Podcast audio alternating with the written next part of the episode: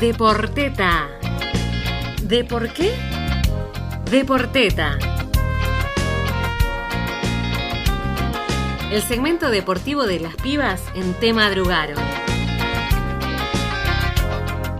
Deporteta.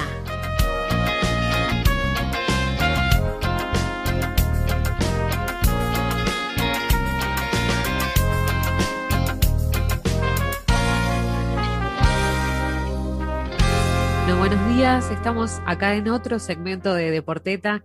eh, en esta oportunidad, en una ocasión especial de nuevo, eh, como la semana pasada. Y esta vez eh, vamos a, tener una nueva invitada para poder seguir desandando el camino de, de la actualidad deportiva en clave feminista, como decimos siempre. No estamos solas, está, está Tama también. Y nuestra invitada especial, como decía, ella es jugadora de fútbol, directora técnica de fútbol en la nuestra Fútbol Feminista, periodista deportiva. Eh, bueno, hay un par de cositas más, voy, a nombrarlo igualmente, pero ella sabrá contarnos en todo caso más. Es eh, miembro de la Coordinadora Sin Fronteras de Fútbol Feminista y fue presidenta eh, de la comunidad homosexual argentina entre 1994 y 1996. Tama, te saludo primero a vos para, para que sepa ahí la gente que estás acá del otro lado y ya le damos la bienvenida a nuestra invitada. Nombrala si querés vos mencionarla y dale ahí la, la entrada a la cancha. Buenos días, compañera. Buenos días a la audiencia y buenos días a la queridísima compañera y de militancia eh, y zarpada personalidad que amamos, Mónica Santino. ¿Cómo estás, Moni? ¿Qué tal? Muy bien, muy bien. Estoy, estoy muy bien, muy, muy contenta de charlar con ustedes y, y de ser parte de, de, la radio, ¿no? Siempre, siempre ser parte de la radio es, es lindo. Eh, así que es contenta Bien. y disfrutando la invitación. Bienvenida entonces. Bienvenida, Moni, y, y muchas gracias desde ya. Vamos a, empezar a, consultarte algunas cosas para conocerte o, para que el que está del otro lado, la que esté del otro lado, si, si no sabe quizás quién sos, eh, eh, pueda saber un poquito más, como decimos siempre en cada entrevista. Eh, en primer lugar, preguntarte, como parte integrante de la comunidad, esto lo asumimos, ¿no? Pero también por, por lo que conocemos sobre vos, pero cualquier cosa nos corregís, habiendo presidido eh, la, la CHA ya hace unos años atrás, ¿cómo viviste vos este último día del orgullo? Que, que, hubo avances quizás o no, pero bueno, ¿qué es lo que observás vos eh, en esta fecha desde la época, digamos, desde esta época distinta, ¿no? Llena de cambios, de revoluciones a nivel político, cultural y general. Eh, y particularmente en el ámbito deportivo, que es el que te compete un poco también, ¿no? Eh, algunas cuestiones me emocionan mucho, ¿no? Cuando ves una, una evolución, cuando ves compromiso enorme, gigante de muchísimas generaciones jóvenes. ¿sí? Eh, yo, yo, tengo un, un, poco más de años que lo que pasó Stonewall, digo, ¿no? Estoy casi palo y palo con, lo, con los sucesos. Yo, yo nací en el año 65 y Stonewall fue en el 69. Entonces, eh, ver una casa rosada que a la noche se tiñó de los colores de la bandera, un spot de, de deportistas hablando abiertamente de su, de su, sexualidad, algo que cuando nosotras jugábamos en AFA era casi prohibido, uh -huh. por miedo, por miedo a que te segreguen. Eh, recordar un 28 de junio de 1990, que en una especie de acto que estábamos haciendo en un bar que era eh, para, para, lesbianas, un, un bar eh, célebre que se llamaba Café de Abril, un lugar maravilloso, eh, nos detuvieron, ¿no? por las racias que había a finales de los 80, principios de los 90. Digo, la, las diferencias son gigantes cuando lo mirás en, en, poco tiempo que pasó en años, ¿no? Porque a veces las luchas pueden llevar siglos. Sin embargo, acá estamos hablando de 30 años, ¿no? Que tiempos históricos es muy poco y el gran avance que Argentina tuvo en leyes, ¿no? desde el matrimonio igualitario, la identidad de género y que veníamos de, de, abrazarnos por la ley del cupo laboral trans y travesti. Así que esas cosas emocionan. Después, eh, todo lo que falta por cambiar en el deporte en particular, que es donde me aprieta el zapato, bueno, montones, montones de cuestiones, muchas. Pero me parece que estamos partiendo de, de, una base de militancia y de compromiso, sobre todo de las mujeres y las diversidades, que es este, gigante, ¿no? Y, y, esa es nuestra mejor estrategia, nuestra mejor táctica, digo, ¿no? Para, para hablar en términos futbolísticos. Así que, bueno, siempre es un, día que emociona cuando junio eh, está cargado de emociones, ¿no? Y, y, este en particular por todos los recuerdos, ¿no? Por el, Mundial 86, la ausencia de Maradona, bueno, en una, cantidad de cuestiones veníamos de sacudón en sacudón, así que el 28 de junio este fue, fue muy emotivo. Bien, Moni. Em, bueno, yo voy a seguir con la próxima pregunta que, queríamos hacerte. Vos fuiste una de las figuras públicas que se pronunció en relación a la denuncia que jugadoras profesionales del FUTFAM argentino le hicieron a, un actual DT que está en la AFA, trabajando con inferiores, por lo que se sabe, por haber ejercido violencia sexual, este, aprovechando el lugar de poder que ocupa dentro de, la AFA y en el ejercicio de su profesión, ¿no? Em, ¿Qué nos podés comentar y compartir al respecto? Como ya llevamos dos meses este, sin respuestas y bueno, desde varios espacios han salido, ¿no? Como a, poner el, tema de nuevo sobre la mesa, inclusive se ha ampliado la denuncia. Entiendo que hay nuevas compañeras que, se pronunciaron. Sí, creo que lo, tenemos que mirar como en dos capas, ¿no? Como te decía antes, o les decía antes, eh, que observar un día del orgullo muy distinto al, de hace unas décadas eh, hace bien, digamos, ¿no? Y, te motiva y te empuja a seguir militando. Me parece que acá eh, un grupo de jugadoras haya tomado la decisión es enorme, digamos, eso nunca lo, se puede dejar de observar y, de señalar, ¿no? Como un acto de, bueno, es hasta acá, basta. Y me parece que tiene que ver con, con este momento histórico que estamos atravesando, ¿no? los feminismos y el movimiento de mujeres en general. E, ese me parece que es un punto muy importante. Después, cuando me acuerdo de los primeros días de la denuncia, muchas de nosotras decíamos, bueno, que no sea el todo pasa, ¿no? Ese todo pasa que quedó grabado a fuego en los pasillos de la AFA después del reinado de Grondona, ¿no? Pues fue casi, casi un reinado.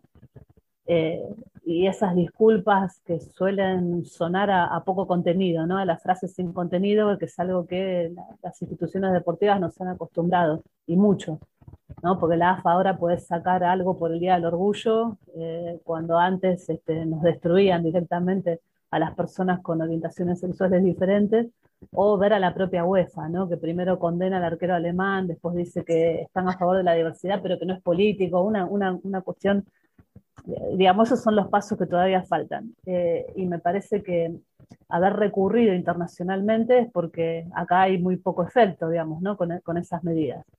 Entonces creo que tenemos que seguir empujando, ¿no? desde la coordinadora de fútbol feminista que ustedes mencionaban al principio, que creo que también es una de las mejores herramientas que tenemos porque ahí se nuclea cantidad de compañeras que tienen que ver con espacios de hinchas, con espacios feministas de clubes, periodistas, jugadoras de fútbol y demás, nos hemos propuesto sostener una campaña para que el tema no caiga, ¿no? Porque acá me parece que lo más importante es que no pase la sensación de la noticia y se escurra, ¿no?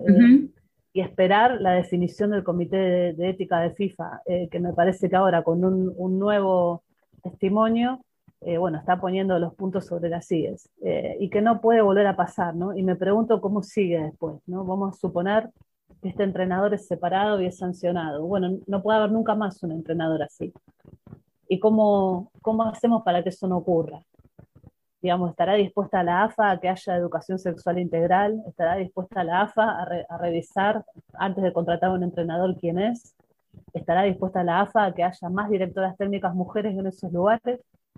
Eh, cuánto van a repartir los lugares donde se toman las decisiones. Eh, me parece que tenés la punta del iceberg, que es la denuncia, que es terrible por las compañeras que sufrieron, y por abajo una cantidad de situaciones que merecen este, ser cambiadas y revisadas. ¿no? Así que el compromiso de nuestro lado es este, seguir eh, elevando la voz, poniendo el testimonio ahí sobre, sobre el tapete y que no se, va, no se baje la noticia. Me parece que también ahí mucho depende de la militancia de compromiso que tienen muchas compañeras periodistas que están cubriendo esto y levantándolo ¿no? para, que, para que no decaiga. Seguramente si hubiera sido un, entrenador de varones, eh, la, repercusión hubiera sido otra y quizás el escándalo mucho mayor. Eh, y acá parece que, bueno, dejas que pase el tiempo y, y listo, ¿no? Y está pero me parece que es muy, muy importante que las jugadoras ya no lo naturalicen, ni los malos tratos, ni, ni el acoso sexual, ni que digan de vos cualquier cosa. Eh, recuerdo muy bien eh, hay, un médico que todavía sigue trabajando en AFE que tiene que ver con las elecciones, que hizo barbaridades durante muchísimo tiempo, ¿no? Recuerdo una selección eh, argentina donde muchas compañeras contaban eh, barbaridades en las concentraciones, y sobre todo lo que decía, y lo que decía públicamente adelante de las jugadoras. Eh, y me parece que, que no es solo esta persona en particular, sino todo, ¿no? Y, yo creo que no, no quedaría títere con cabeza. Eh, pero bueno, seguir ahí, ¿no? Seguir apoyando la, la, valentía de quienes hablaron y, y seguir también pensando en cómo las estructuras tienen que cambiar por completo. Y sí, porque como decías vos, es, todo un sistema, ¿no? Siempre nosotras hablamos en el programa de un poco de la complicidad que surge eh, tanto desde dentro de las propias, digamos, eh, autoridades, las instituciones, como de los medios incluso a veces. Porque es súper importante que todos, digamos, de alguna manera pongamos nuestro granito de arena ahí.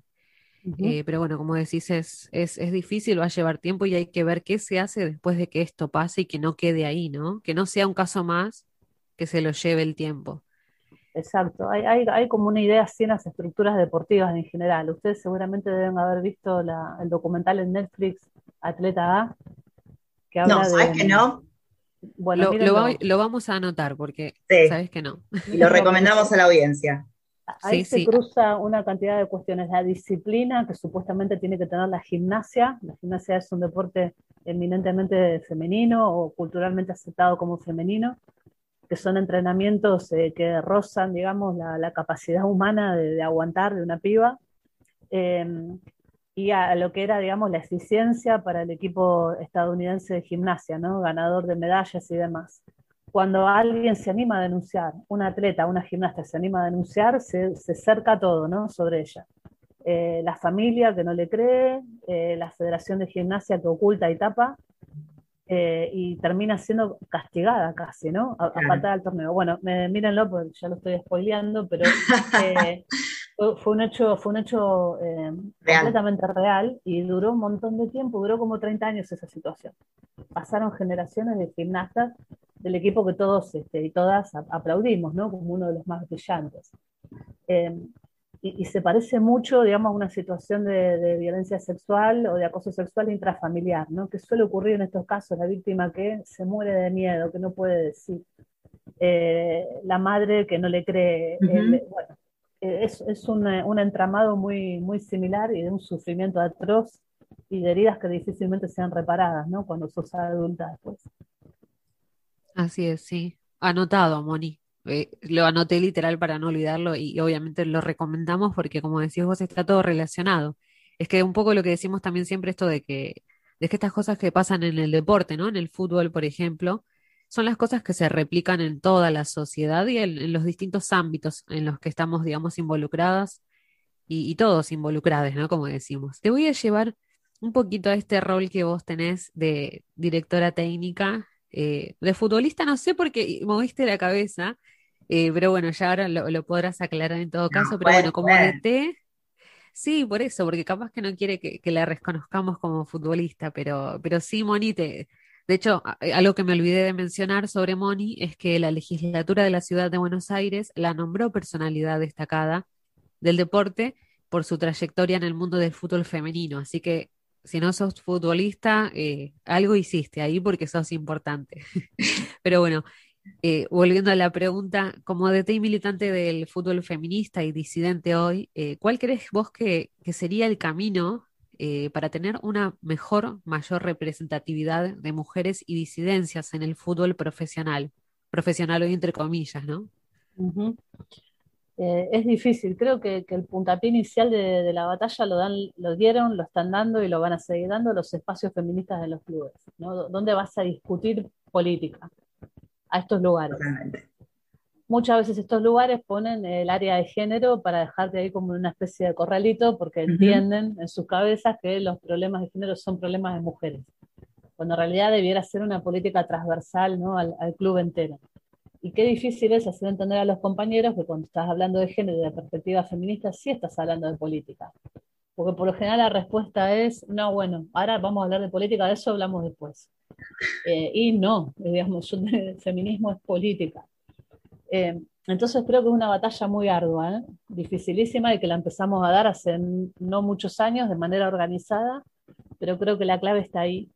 Y me parece que otra clave puede ser eh, que algunos espacios empecemos a fundar clubes y a intentar entrar a AFA con clubes propios. Digamos, la, la, nuestra, que es la organización a la que pertenezco, tiene ese sueño de hace un montón de años y creemos que en un club con conducción feminista, que también nos gusta, digamos, poner en pensamiento qué sería la conducción feminista para que no, no caer en repetir los moldes que conocemos y en los que todas nos criamos, qué es el poder para nosotras, por qué le tendríamos miedo al poder, eh, por qué una mujer se masculiniza cuando ejerce poder, eh, qué sería la horizontalidad, bueno, todas nuestras banderas, ponerlas en una mesa a, discusión y, y pensar en nuestras instituciones propias, no para que los varones no entren, sino para que la equidad de género sea una, una realidad ahí. Entonces, me da la sensación de lo que discutimos en la Cordi, de lo que pasa con algunas compañeras, algunas que la pasan muy mal, que incluso lo que hacen eh, habitualmente es enfrentarte con otras compañeras, ¿no? Y perdemos de vista la, lo que importa, ¿no? Que haya otra mujer en ese lugar. Bueno, con todas las aristas que tiene, me, parece que los caminos son esos, dificilísimos, arduos, ¿eh? pero creo que en poco tiempo avanzamos un montón y me parece que esta cordia de fútbol feminista, como otras cordias que andan por ahí, la de hinchas, la de derechos humanos, debiéramos alinearnos en ese sentido. Y me parece también que es muy estratégico pensar en compañeros varones que empiezan a darse cuenta que no estamos en contra de ellos y que en realidad lo que estamos proponiendo es para mejorar el fútbol todo. Incluso ese que oprime a esos futbolistas varones, ¿no? Eh, porque, digámoslo, la, la elite profesional creo que es el 1% el que gana millones y millones de dólares y que tiene súper contratos, pero la gran mayoría de los futbolistas son laburantes. Explotados. Explotados, en las peores condiciones, explotados de que son niños.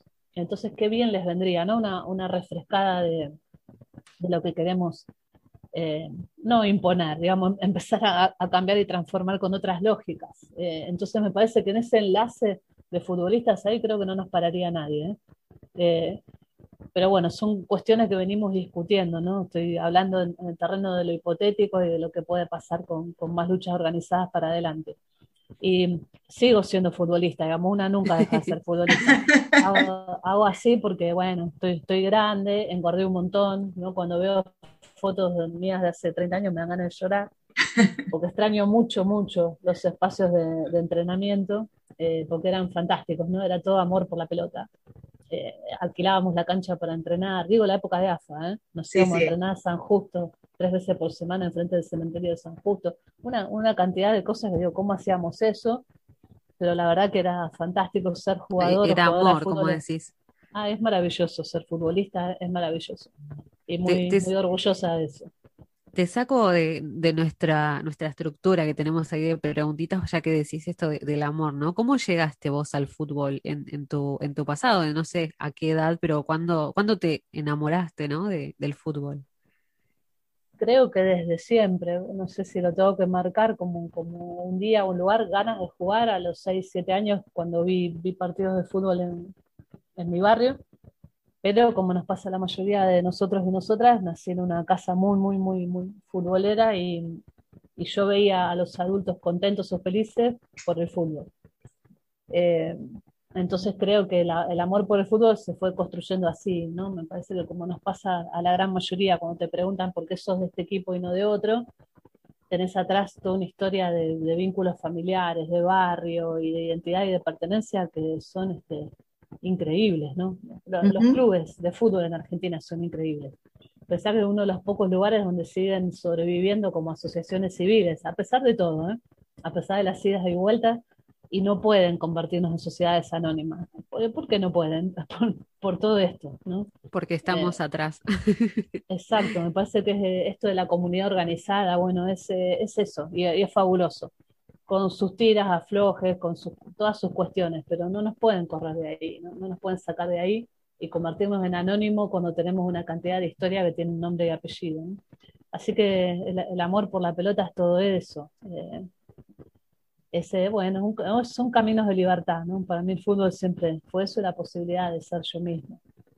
Totalmente. Bueno, yo creo que en esto que dijiste, Moni, em, recordando recién con, añoranza tus, tus épocas de, futbolista y lo dijiste muy claro, en, todo fue amor por la pelota, amor por el fútbol y, en esto que repasaste recién de lo que significan los, clubes de fútbol en, nuestra sociedad, ¿no?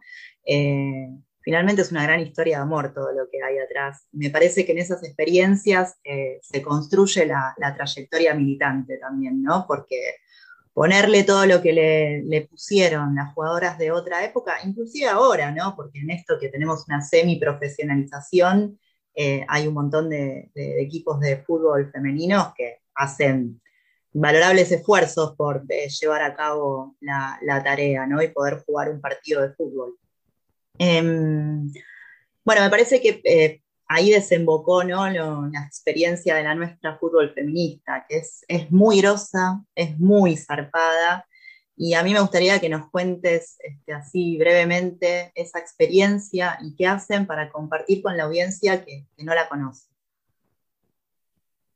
Bueno, a ver, es difícil contar, contarlo en cortito porque es un montón la nuestra, ¿no? Pero digamos que somos un colectivo feminista que nació por noviembre de 2007, que su lugar de trabajo, su lugar en el mundo es la Villa 31.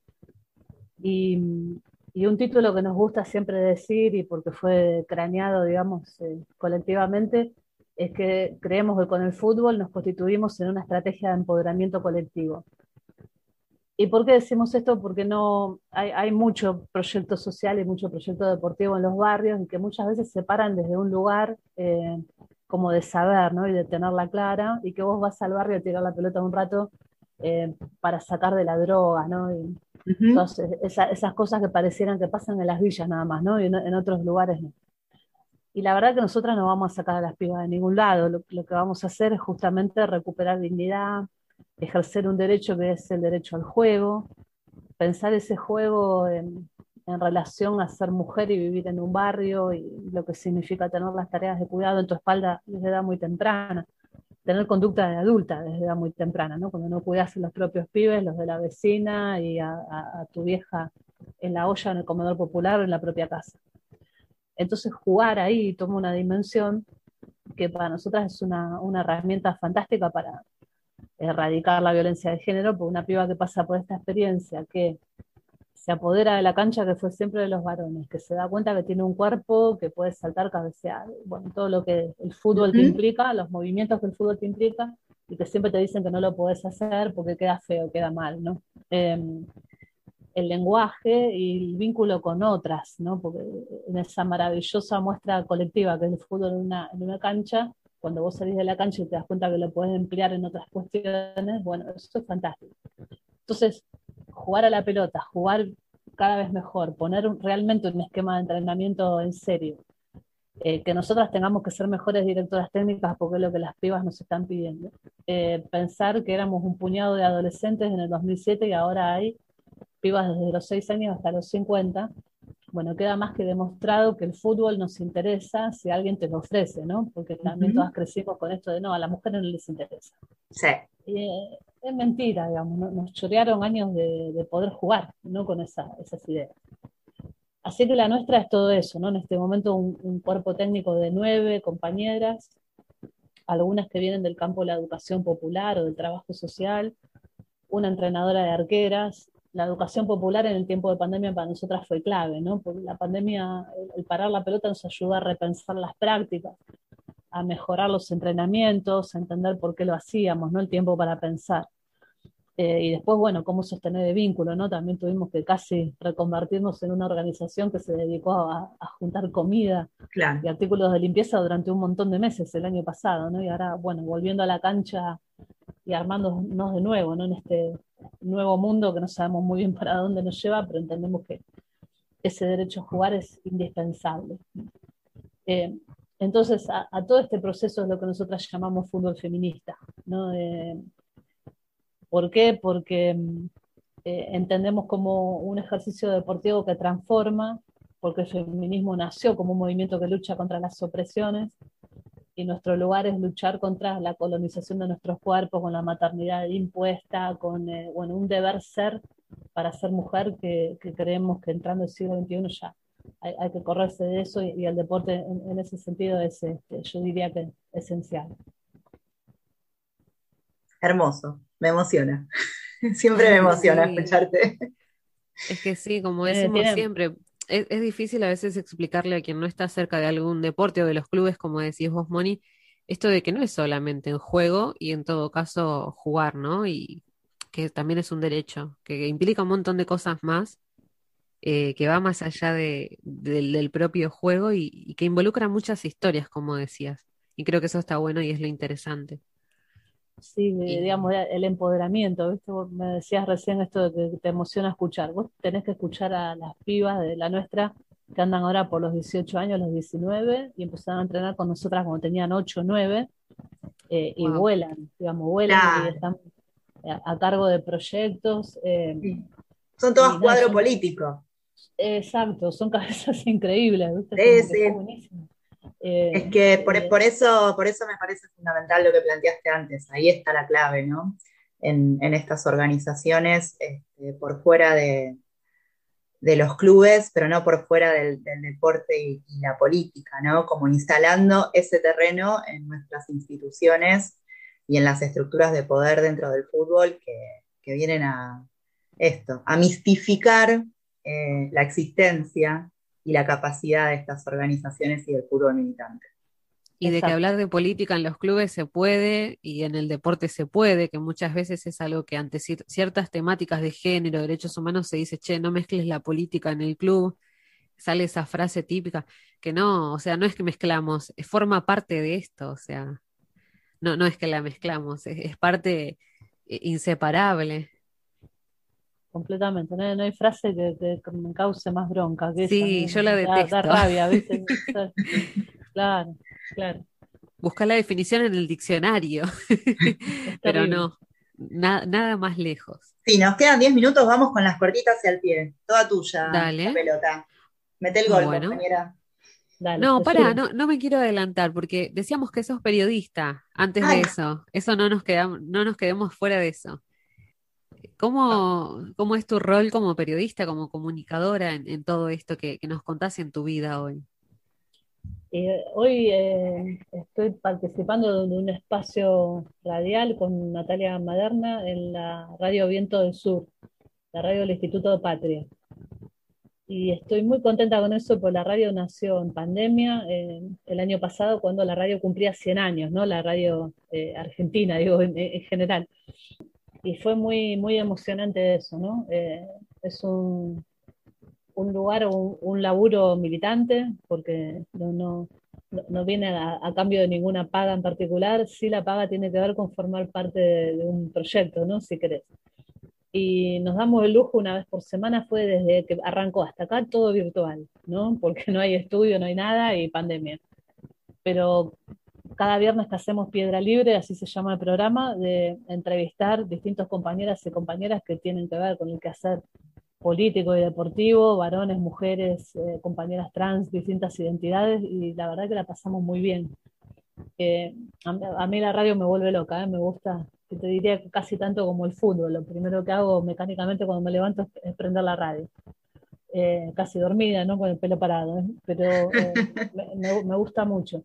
Entonces, ahora es eso y, después en la nuestra sí me, toca la, parte por lo general de, de salir a comunicar, de, construir el relato que queremos construir en relación a lo que estamos haciendo. Eh, espero ir dejando como, como esa tarea de a poco por todas estas pibas que están volando, ¿no? Y corriéndome de ese lugar, pero creo que la comunicación de, la nuestra, bueno, me la puse en la espalda desde que, desde que somos lo que somos hasta acá y esperando, bueno, poder este, eh, repartir palabra con las, con las que vienen, ¿no? Que eso me parece que es lo, más, lo más importante. O aparte tienen, tienen más cosas para decir, ¿no? Y vas cambiando un poco las voces y los estilos, que creo que eso también es importantísimo. Pero es lindo, ¿no? Digamos, nunca pude ejercer periodismo así de manera fehaciente y seguida y continuada, ¿no? Siempre fueron cosas así como muy, muy aisladas, porque siempre entendí que era un mundo muy complejo para nosotras el ingreso, y la verdad que ahí no di muchas batallas, ¿no? porque después me,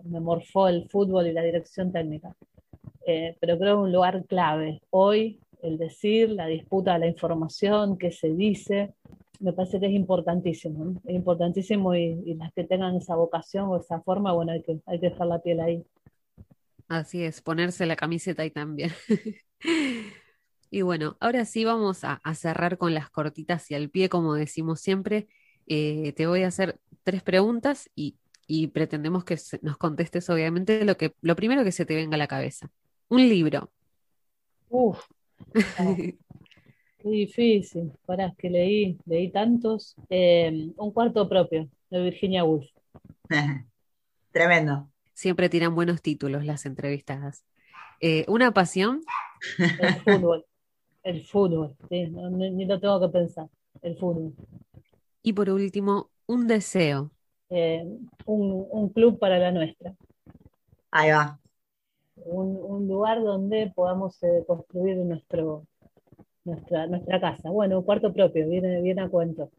Viste que Virginia Woolf decía el lugar para pensar, el lugar para escribir, todo lo que las mujeres no podían hacer en su época. Necesitamos el club propio para pensar y, generar acceso al deporte a, nuestra, a nuestra manera. Así que el, sueño, el sueño grosso es ese. Bien, hay que empujar, hay que empujar porque tiene que suceder. A por ello, Moni.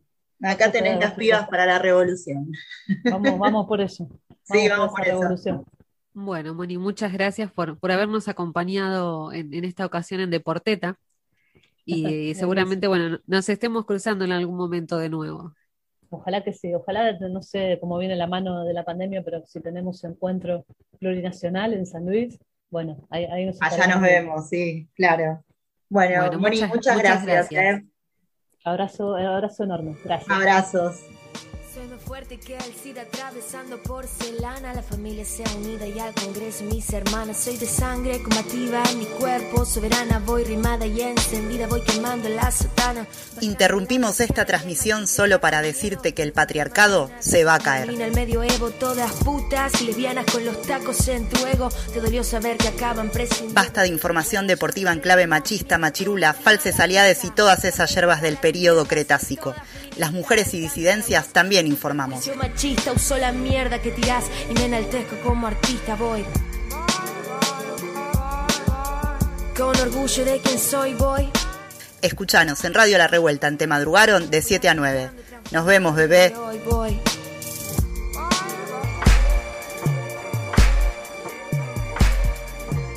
La Revuelta, radio comunitaria, la comunicación como un arma para la revuelta.